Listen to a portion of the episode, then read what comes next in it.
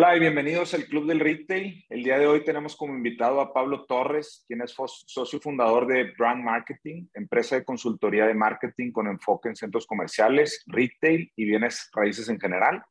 Pablo tiene más de 30 años de experiencia en áreas de marketing y más de 15 años trabajando en la industria de centros comerciales. Además, tiene, eh, participa en un par de podcasts, en Actualia Marketing Podcast y en, en el podcast de su propia agencia de brand marketing.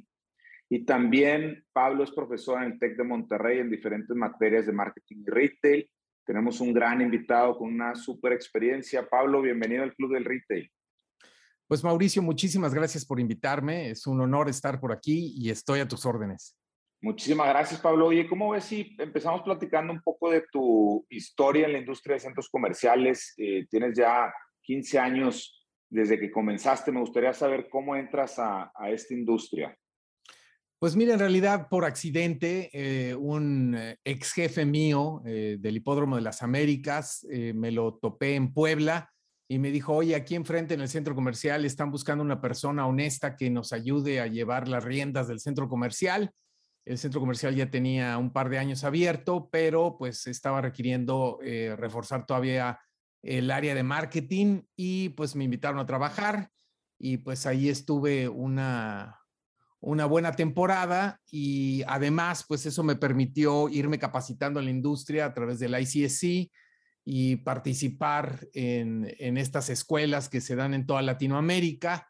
Eh, yo aproveché para certificarme, eh, me hicieron favor de, invitarme a dar clases dentro del ICSC y pues estuvimos ahora sí que capacitando personas en eh, Colombia, Perú, Panamá, Costa Rica y bueno, pues eh, Paraguay, México.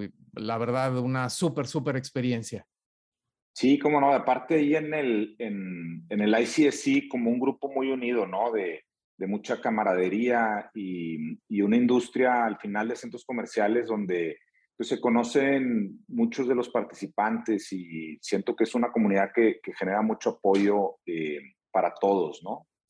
Sí, la verdad es que sí, hay varias asociaciones en cada uno de los países y aunque ahora ya no estamos formalmente en el ICC porque se reestructuró y ya nada más ahorita están interesados en el capítulo de, Norteamérica, pues nosotros eh, pues seguimos en contacto, sigue habiendo muchísimos eventos en, en Latinoamérica y pues sí, efectivamente, pues tratamos de apoyarnos, de capacitarnos y de seguir creciendo.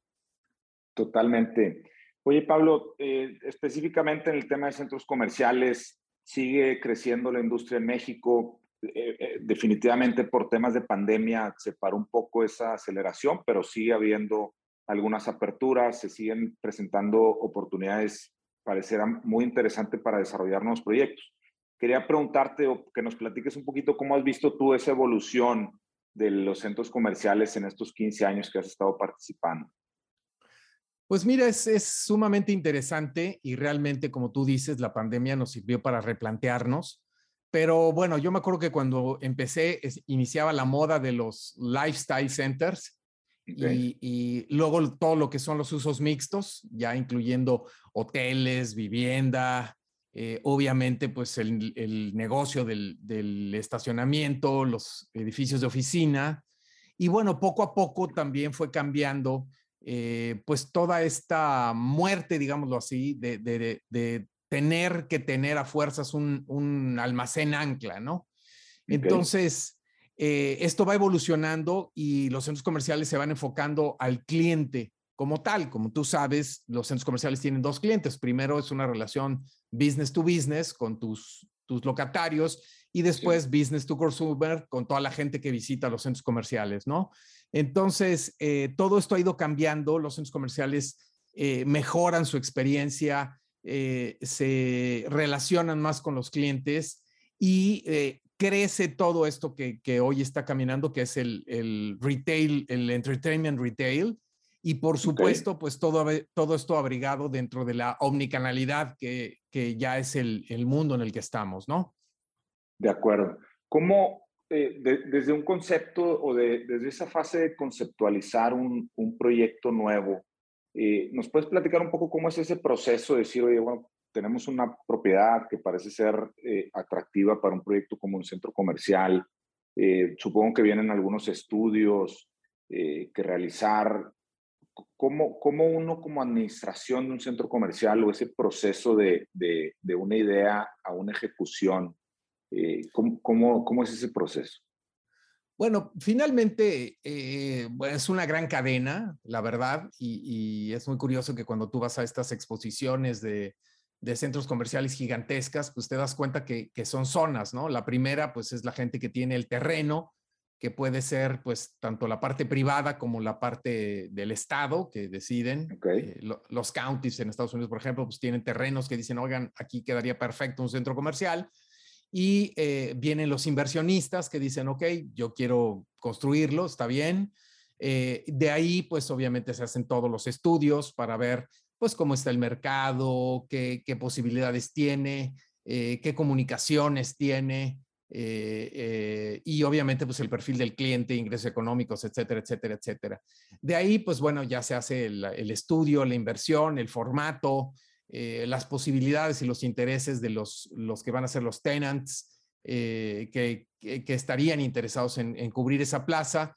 Y de ahí, bueno, pues va sumando, ¿no? Es una ecuación que va sumando. En algunos casos resta porque pues sabemos que hay, hay servicios que tienen que estar, aunque pues no nos hagan tan felices y, y son necesarios para, para la comunidad y obviamente pues se va trabajando con la comunidad, se va entendiendo el mercado, se van diseñando las tiendas e, e, incluyes pues un gran desarrollador, un arquitecto, por ejemplo, puede ser un arquitecto muy famoso o bueno, si haces un formato normal, pues vas, vas este, creciendo con base a un, modelo, porque muchas veces estos modelos pues se van exportando en, en otros lados, ¿no? y de ahí, bueno, pues vas trabajando, ya ahí es una fase donde fue el último que me tocó, que ya es el cierre de la construcción, a donde te integras ya como operador y vas buscando pues todo un staff que, que vaya participando contigo, eh, porque finalmente, Mauricio, el, el, centro comercial es como una ciudad, ¿no? A donde tienes seguridad, a donde tienes limpieza, a donde eh, pues tienes que estar viendo las bancas, tienes que estar viendo el clima, tienes que estar viendo muchísimas cosas. Y se integra todo esto y es parte de una comunidad, acaba siendo parte de una comunidad, ¿no? Y de ahí, pues bueno, ya vendrá todo el lanzamiento y todo esto y una relación constante con la comunidad, ¿no? Que esto es súper, súper importante y yo creo que eh, pues eso es lo que, va a hacer que los centros comerciales sigan viviendo, ¿no? Totalmente. desde mi punto de vista, los centros comerciales tienen como una, un, vamos, un proceso natural, ¿verdad? De apertura, empieza el crecimiento en cuanto a la afluencia de personas, eh, activaciones, se van colocando cada vez eh, más marcas y eso empieza a generar cierta atracción al, al mismo centro comercial pero llega un momento en que te topas en un techo, ¿no? Y, y, y, ahí es donde vienen de alguna forma las estrategias eh, de la administración del centro comercial para mantener esa relación con la comunidad activa, ¿verdad? Y, seguir siendo atractivo para ellos. ¿Qué tipo de activaciones eh, se usan en, en la industria de centros comerciales para mantener ese dinamismo? Pues mira, eh, realmente es muy interesante ver cómo se reinventan los centros comerciales, ¿no? Eh, como te digo, es una relación de, pues es como un noviazgo, ¿no? Que tienes que ir procurando y procurando y llevarle flores y todo esto que, que, hacemos con, con, cuando estamos eh, enamorados y de una manera constante. estar muy pendiente de la tecnología, estar muy pendiente de los cambios, eh, que se vienen, las nuevas tendencias, hacia donde, eh, por ejemplo, ahorita en muchos lugares, pues eh, el ancla, digámoslo así, de algunos centros comerciales son los restaurantes, ¿no? Pero también tienes un número de sillas y, y, pues no puede toda la comunidad comer diario ahí. Entonces tienes que pensar en ese equilibrio, tener buenas cocinas, tener buena relación y algo desde la administración, pues es estar generando estos eventos que van desde las clásicas ofertas y las ventas hasta tener ya eventos específicos que eh, en el ejercicio de, mi agencia, por ejemplo, a mí me encanta ayudarles a desarrollar propiedades, ¿no? Eh, te voy a poner un ejemplo concreto, ¿no? Un, el concurso de, del Día de Muertos, ¿no? De disfraces.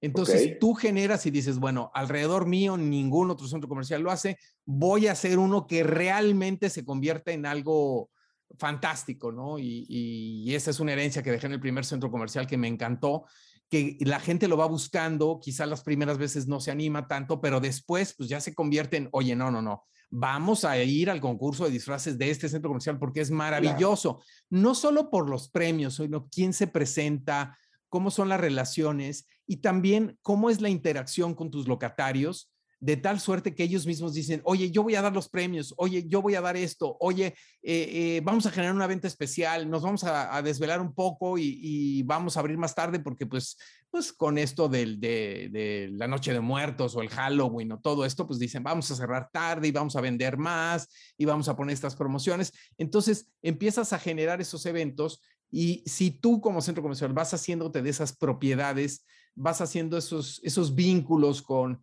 pues ciertos grupos, con, con organizaciones para hacer, por ejemplo, eh, adopciones de perros, ¿no? Dices, bueno, yo voy a hacer una cada, cada estación a donde voy a tener un grupo de perros y, te conviertes pues como en una insignia de eso, haces eh, eh, colecta de, de, artículos reciclables. Entonces vas haciendo una serie de cosas que no solo se trata de, de poner a niños a cantar y, todos ser tan felices, sino más bien vas vinculándote y vas viendo qué necesita tu comunidad, ¿no?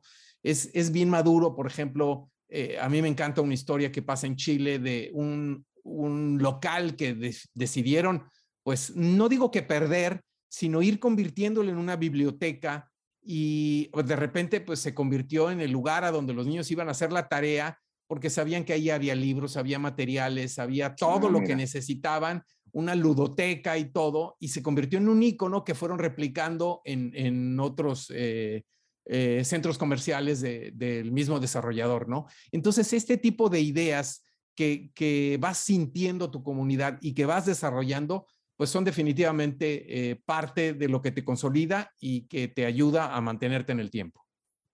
Totalmente, y, ahí regresando a la importancia que comentabas al principio, ¿no? De, realmente estar involucrado con tu comunidad de centro comercial, que involucra a los locatarios, involucra a, a los visitantes al centro comercial, el concepto que decías B2B, B2C, y cómo desde la administración estar involucrado en todos estos puntos de contacto es lo que te lleva a entender esas necesidades, ¿verdad? Porque si en realidad el caso que comentas de Chile, la comunidad no tenía una necesidad por consumir libros, conocimiento y demás, pues el, el, proyecto no hubiera llegado a ningún lado, ¿no?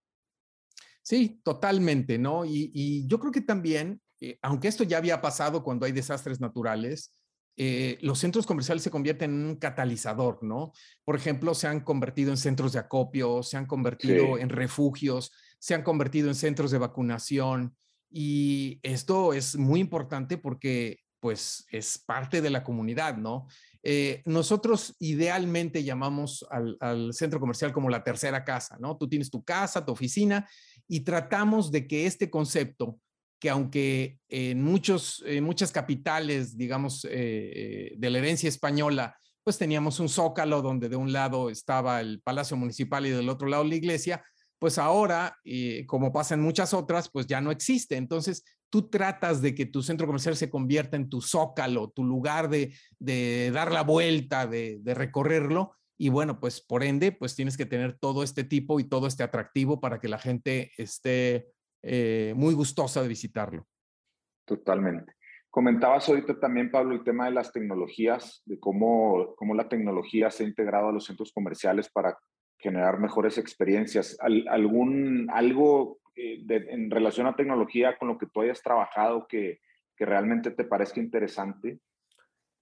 Pues mira, primero que nada, yo creo que estamos en un momento de especialización, ¿no? A medida que tú generas la relación con tu comunidad y ya sabes eh, con quién estás hablando, eh, yo me acuerdo que todavía hace 10 años, pues era importante que tú supieras quién era tu alcalde de Foursquare, ¿no?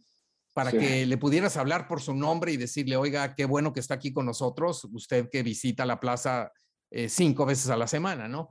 Pero hoy la hiperpersonalización nos permite pues detectar los datos, darle seguimiento a través de Facebook y ir conociendo cada uno de los, de los visitantes por su nombre. No digo que a todos, ni digo que sea una cosa muy rápida, pero poco a poco te vas haciendo de herramientas, ya sea a través de redes sociales, ya sea a través de WhatsApp, para ir conociendo a tus visitantes y poderlos tratar por, su nombre, ¿no?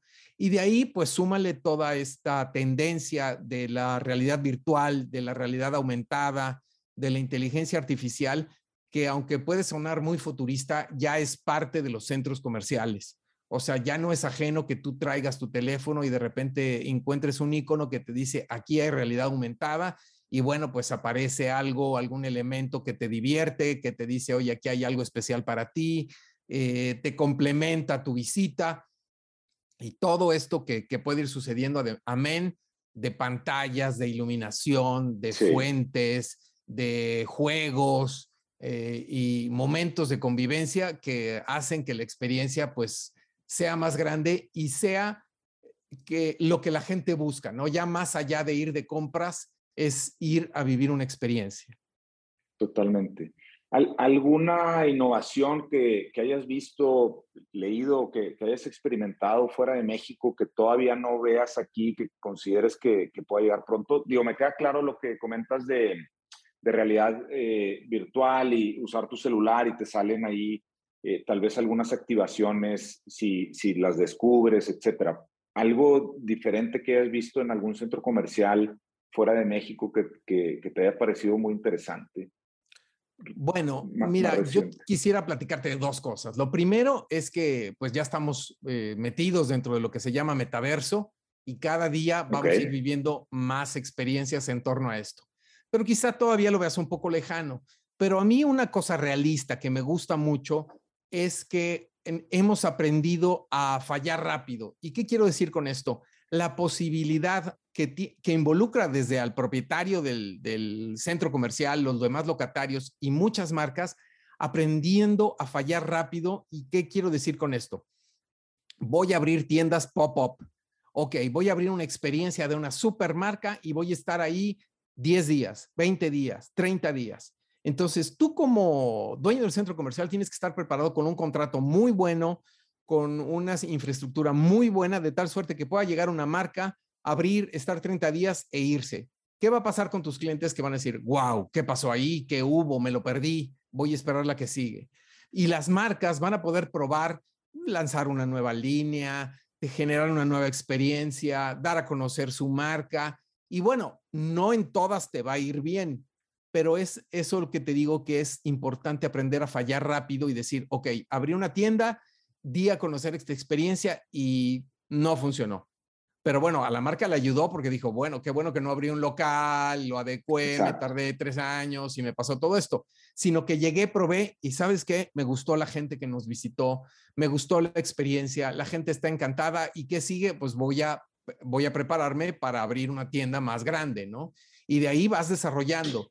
Entonces, este ejercicio que tradicionalmente hacíamos a través de tener pequeños formatos y desde ferias pequeñas hasta después ir creciendo y creciendo, creciendo, hasta esto que te digo que es una tendencia muy grande, que de repente ves marcas de lujo haciendo experimentos increíbles, eh, haciendo, por ejemplo, una bolsa eh, gigante de, para, para eh, que la gente pueda entrar adentro y adentro es la tienda.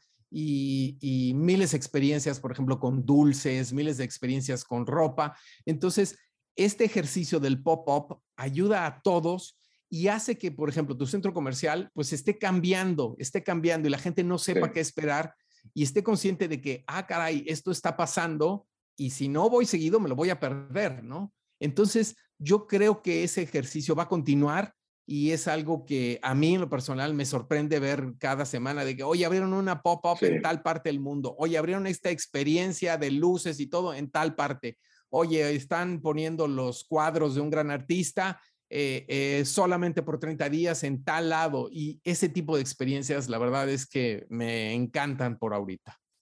Totalmente. Incluso en, por lo menos en Estados Unidos, hay empresas que se dedican a eso, ¿no? Que se dedican ellos a, rentar los espacios a largo plazo y, luego buscar acomodarlos en esos periodos más cortos de tiempo, eh, tanto en centros comerciales como en espacios fuera de, ¿no? En México no estoy seguro si, si hay así algo tan, tan establecido. Sí, fíjate que sí, y algo bien importante que ha hecho que, por ejemplo, los estudios de cine desarrollen algo en este formato ha permitido que si tú, por ejemplo, vas a estrenar, antes era cuando estrenabas una película, hoy tú puedes generar una experiencia inmersiva de una película famosa, ponerla en un centro comercial y que la gente la disfrute. La gente va a acabar comprando, pues, merchandising, va a acabar eh, viendo la película, todo esto. Entonces, esta industria de los centros comerciales se ha expandido de tal suerte que ya estos estudios, pues de repente dicen, ah, mira, tengo otra ventana, voy a desarrollar una experiencia con esta marca. Las empresas de televisión dicen, ok, voy a tomar este personaje, voy a crear una experiencia para la gente y lo voy a poner. Oye, voy a querer crear la Navidad de mi marca y la voy a poner acá. Entonces, eh, se ha ido abriendo esta parte del entretenimiento en los centros comerciales eh, ya ha evolucionado totalmente desde aquellas presentaciones que pues en los 80 supimos que varios cantantes salieron en lugar de salir de estos festivales ahora de la tele, pues salieron de cantar en los centros comerciales. Todo esto ha ido evolucionando al entretenimiento que se presenta en los centros comerciales, que como te digo, ya es, son diseños especiales, marcas especiales y ya están involucrados muchísimos creativos en crear todas estas experiencias. De acuerdo.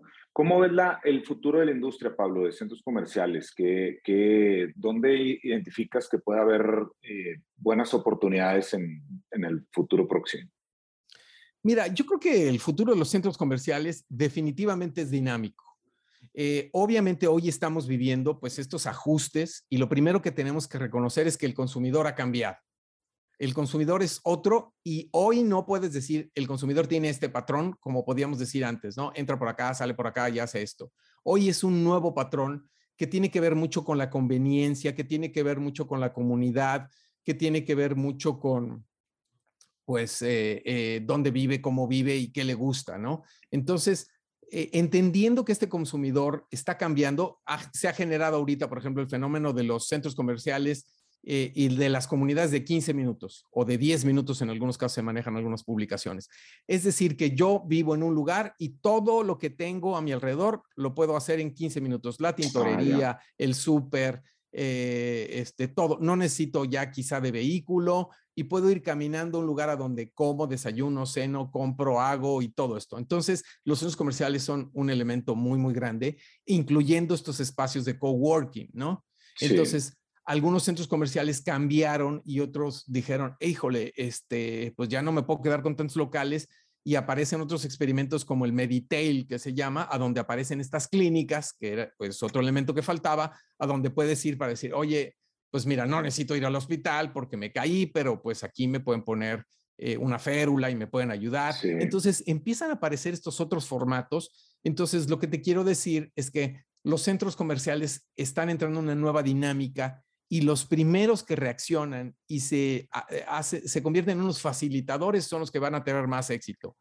Es una experiencia híbrida que tiene que tener espacios virtuales, que tienen que tener espacios reales, a donde, pues si tú habías consolidado tu negocio pensando en que tenías una torre de oficina y un centro comercial y de repente se van los trabajadores de la oficina y los restaurantes te están reclamando, pues tienes que ver qué inventas para que nuevamente vuelva todo esto y esas experiencias pues vayan cambiando hacia otros formatos. Los centros comerciales también se están yendo mucho a la parte social y esto tiene que ver con las preocupaciones de la comunidad, la responsabilidad social y por supuesto la responsabilidad ambiental. Los centros comerciales que están preocupados por su huella de carbono, por cómo manejan los desechos, por cómo aprovechan el agua y la energía, pues están, están hacia el futuro, ¿no? O ah, la tecnología, la integración de la tecnología a los centros comerciales, pues también es el futuro, todo lo que platicábamos de realidad aumentada, realidad virtual, inteligencia artificial. Y eh, pues obviamente eh, yo creo que lo más importante es estar escuchando todo el tiempo al consumidor. Totalmente. Hay, hay un concepto que, que, tú conoces muy bien que me gustaría ver si, si, nos puedes explicar un poco más en relación a, a la gestión sustentable. Ahorita comentabas un poco de eso, pero en, general, ¿cómo, cómo, cómo defines la gestión sustentable en un centro comercial? Mira, eh, realmente ahorita ya es una preocupación. Tú sabes que sale toda esta denominación de ESG, de, eh, eh, que tiene que ver con estas certificaciones de, de, hacia la sociedad y hacia el gobierno propio de, de, las empresas y por supuesto el medio ambiente. Hay una gran preocupación por el medio ambiente, por el calentamiento global. Y la gestión sustentable tiene que irse paso a paso. O sea, no te puedes convertir de un día para otro porque pusiste un muro verde en un centro comercial verde, ¿no? A mí me ha tocado ver la evolución en estos 15 años y yo sí te puedo decir y te lo aseguro que no es una cosa de un día para otro y es un esfuerzo del día a día. Hace poquito estaba yo platicando con un cliente que está interesado en esto y, lo primero que le decía, muy bien, voy a organizar una reunión con locatarios para explicarles cómo vamos a trabajar con la basura, por ejemplo. me decía, no, por Dios, ¿cómo vas a organizar una, una reunión con los locatarios? Este, se van a, se van a confabular en mi contra. Y yo, yo le explicaba, mira, eso pasaba hace 10 años. Hoy ya están confabulando en tu compra y tienen, en tu, en tu contra y tienen un grupo de WhatsApp. O sea, ya la tecnología evolucionó. Entonces tienes que voltear a verlos y mejor siéntalos todos juntos y diles, a ver, señores, hoy vamos a empezar simplemente con la basura. Hoy separamos en dos, luego en tres, luego en cuatro. Y bueno, yo tuve la fortuna de llegar a separar hasta en 15 en un centro comercial y es una cosa maravillosa. Después vas trabajando en agua, después vas trabajando con la energía, después vas trabajando con muchas otras cosas que puedes hacer por el medio ambiente, pero es poco a poco. No se trata de que te ganes una certificación mañana y te pongan la etiquetita de que eres bien verde y tú mismo como consumidor te das cuenta que eh, está sucediendo lo que se llama greenwashing, ¿no? Nada más están vendiendo y pusieron este murito y hicieron estas cosas, pero la realidad no es así. Yo creo que es algo que tenemos que vivir y tú lo sientes en tus compañeros de trabajo porque en su casa se paran, en su casa cuidan el agua, este, pues procuran comprarse un vehículo que eh, no consuma eh, quizá tanta gasolina o que ya sea híbrido o eléctrico. Entonces, ya se convierte en una forma de vida y yo creo que todos vamos a ir caminando hacia eso. Pero ahí es cuando vas hablando de esa gestión sustentable, a donde te pones objetivos, a donde vas trabajando en eso, donde tienes comités y los locatorios se van sumando, porque a su vez muchos de los grandes corporativos que tienen esas tiendas, pues también te están presionando para decir, oye, ¿qué vamos a hacer con esto? ¿No? Y además es una forma también de ir educando a, los, a la comunidad, ¿no? A los visitantes y como centro comercial estás haciendo todos estos esfuerzos, los comunicas, le haces ver a la gente con este tema de separación de basura, con un tema de reciclaje de agua, este, energía sustentable, etcétera, y, y, ellos se van, haciendo, se van familiarizando con esos términos que en ocasiones hasta lo terminan trasladando a sus propios hogares, ¿no? Claro, totalmente, ¿no? Eh, yo me acuerdo hace, hace, pues, 13 años eh, que empezábamos a regalar bolsas sustentables, que empezábamos a estimular, pues, a la gente que, que desarrollara un vivero en casa, que separara. Nosotros, por ejemplo, le recibíamos los pinos navideños y los, los reciclábamos y una serie de esfuerzos que te, te, van haciendo auténtico y que la gente lo recibe sumamente bien y como tú dices, pues se va educando junto contigo a ir creciendo, ¿no? Totalmente. Pablo, hoy tienes una agencia de marketing, brand marketing, em, has cambiado, vamos, de alguna forma de, cachucha, ahora asesoras, eh, con, con, dando consultoría en temas de marketing. ¿Cuáles han sido los principales retos ahora como, como empresario o emprendedor en esta nueva etapa de tu vida? Pues mira, es algo muy interesante eh, este cambio, digámoslo así. Eh, tuve la oportunidad de, de, meterme en todo esto del design thinking porque me identifiqué con esa forma de trabajo, ¿no? Y descubrí que la personalidad de las gentes que nos gusta, pues era como la mía. Y de ahí aprendí algo que es maravilloso que se llama el service design, ¿no? A donde te enseña qué hay enfrente, es decir, lo que ven los consumidores, los, los clientes, y qué hay detrás. Y cómo trabajar en que todo ese viaje del consumidor, que incluye esas partes visibles y no visibles, cómo podemos ir mejorando, ¿no?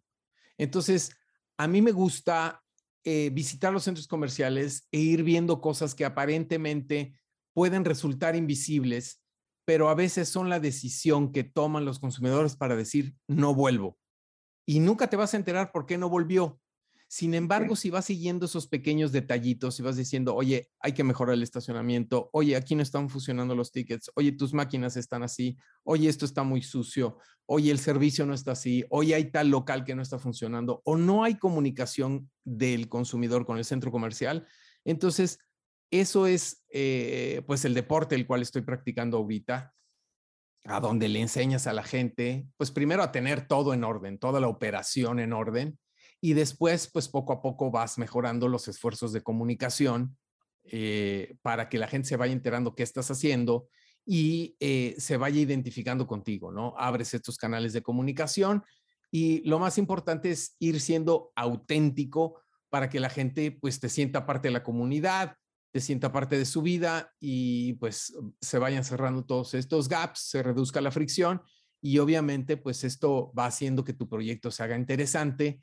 y pues eso es lo que idealmente quiero, lo que he procurado hacer con mis clientes, aunque sí te digo que no es una cosa fácil cuando empiezas a descubrir dos o tres detallitos o, o, dos o tres cosas que, como te decía hace un momento de las juntas de locatarios y todo esto, pero sin duda alguna cuando te topas con un proyecto que quiere hacerlo y que puede hacerlo, pues lo dejas caminando maravillosamente y crece y pues hacia allá vamos, ¿no?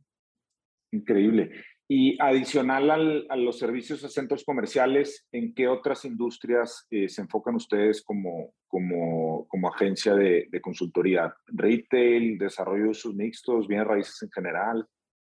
Sí, mira que hemos tenido la oportunidad, yo me reúno con un grupo de, de, pues amigos, digámoslo así, cuando se requiere pues o diseño o se requiere una investigación de mercado o cualquier otra cosa, yo tengo eh, pues esos nexos, nexos y eh, hemos apoyado, por ejemplo, el desarrollo de marcas en los restaurantes, okay. que es una cosa que, como te decía, ese ejercicio que tú a veces puedes recibir en tu centro comercial, un restaurante pequeño que quizá in, inició en una isla uh, ofreciendo snacks, después lo fuiste trabajando, le apoyaste, lo migraste a un local pequeño, siguió trabajando, siguió creciendo, lo migraste a un local más grande y luego ya le ayudaste a que eh, lo recomendaste con otro centro comercial, lo ayudaste a crecer. Entonces, esas aventuras son fantásticas. Me ha tocado trabajar con, con algunas franquicias, eh, pues de locales que eran una simple idea y que ahorita pues ya los ves en dos o tres centros comerciales con ideas más grandes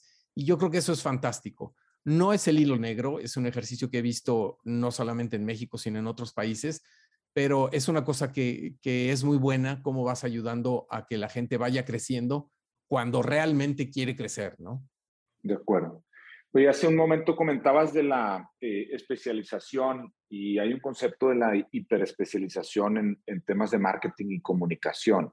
¿Qué, qué, tan, qué tan real que es esa comunicación tan personalizada? De decir lo que comentabas ahorita, oye Mauricio, este, gracias por visitarnos el día de hoy. Eh, esperamos tenerte pronto de vuelta, ¿no? Un mensaje vía WhatsApp al salir del centro comercial. ¿Es, es en realidad eh, así o, o, es más lo que, lo que nos imaginamos de lo que está sucediendo? Pues quiero decirte que precisamente hace tres semanas estaba todavía el joven Zuckerberg presentando toda esta alianza que hizo con Customer y acaba de lanzar ahorita, ya puedes tomar la capacitación del nuevo WhatsApp y realmente es una maravilla y no es la única plataforma, ¿no? Así como, como tú conoces varias plataformas que te van generando elementos y se van sumando unas a otras, desde un Salesforce hasta sí. esto que te platico del, del WhatsApp, a donde tú puedes ya integrar toda tu empresa dentro de WhatsApp, olvidándote de que tengas que desarrollar una app, olvidándote que tengas que desarrollar un, un sitio web y ahí mismo la gente te escribe, tiene su, su, tarjeta ya guardada, tiene su localización ya guardada y te dice, oye, quiero una chamarra café, te manda una foto, la inteligencia artificial la reconoce y dice, ¿estás buscando esta? Tú dices que sí, escoges tu talla, te la manda y ya cierra la comunicación diciéndote su chamarra está en camino y ya te cobraron. Entonces es una cosa real. Eh, WhatsApp empezó a hacer pruebas ya hace tres meses y poco a poco se va integrando a nuestro país, a donde pues ya hay una tienda virtual, totalmente un marketplace, como se llama ahora, y okay. tú vas a poder hacer todo eso y es una relación uno a uno, ¿no? Ahora, te lo voy a poner en la actualidad, ¿qué también pasa? A mí me encanta eh, estas eh, personas, particularmente estas niñas que están en las boutiques, cómo persiguen a sus clientes de una manera de, ya tengo un nuevo modelo, ya tengo esto, hay rebajas, eh, los tenis que le encantaron la otra vez, ya los tengo. Y, es ese, esa comunicación que se va haciendo uno a uno, que se va haciendo personalización.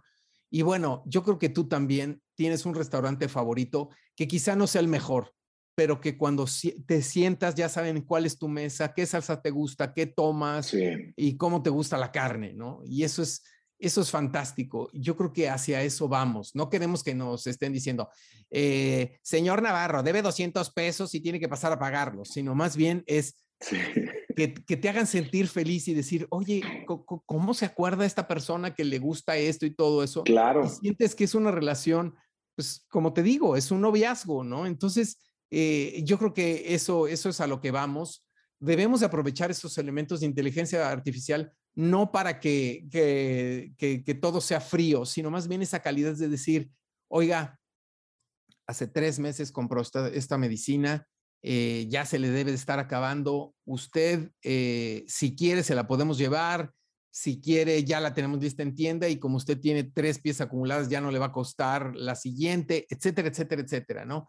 Esas relaciones y ya la verdad estamos a, unos pasos, y hay empresas aquí en México haciéndolo y, yo creo que eh, esa es esa hiperespecialización que estamos esperando, ¿no? Sí, totalmente. Como dices en, esos ejemplos eh, donde te sientes acompañado, no, no, es una invasión, sino es un acompañamiento, es una una relación eh, de alguna forma que te genere beneficios, pues qué mejor, ¿no? No, es spam, es, es, generarte valor y, de esa forma ir, como tú bien dices, haciendo una relación con tu comunidad.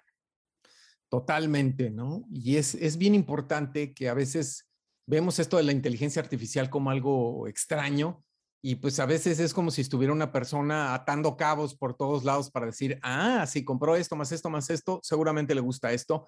Y pues hay patrones, hay formas y es, es, el momento de que te ofrecen. Y pues obviamente ellos saben que le van a atinar en un 80% y van a seguir perfeccionando, ¿no? Entonces esto pues nos gusta, nos, nos hace sentirnos bien y pues eh, eso conquista a los clientes, ¿no? Totalmente. Pablo, muchísimas gracias por, por toda tu, tu, experiencia que nos estás compartiendo. Si alguien se quiere poner en contacto contigo, ¿cuál es la forma más fácil de hacerlo? Muchísimas gracias. Eh, realmente, eh, como te darás cuenta, es un tema que me apasiona. Em, yo estoy en arroba ptorresmx. Mi página es ptorres.mx y así me encuentran en, en LinkedIn y en todas las redes sociales. Perfecto, Pablo. De todos modos, vamos a agregar ahí los, los links a, tus diferentes redes para si alguien te quiere contactar, que lo pueda hacer de forma fácil. Pablo, de nuevo, muchísimas gracias. Eh, fue una gran plática, entender más sobre lo que sucede dentro de un centro comercial, el, el back-end, por así decirlo, la relación con la comunidad, eh, tu experiencia ahora fundando una agencia de consultoría de marketing. Muchísimas gracias, Pablo. No, realmente Mauricio, un placer y este, pues estoy a tus órdenes siempre. Claro que sí, ya seguramente organizaremos otra, otra de estas pláticas más adelante. A tus órdenes. Gracias, Pablo.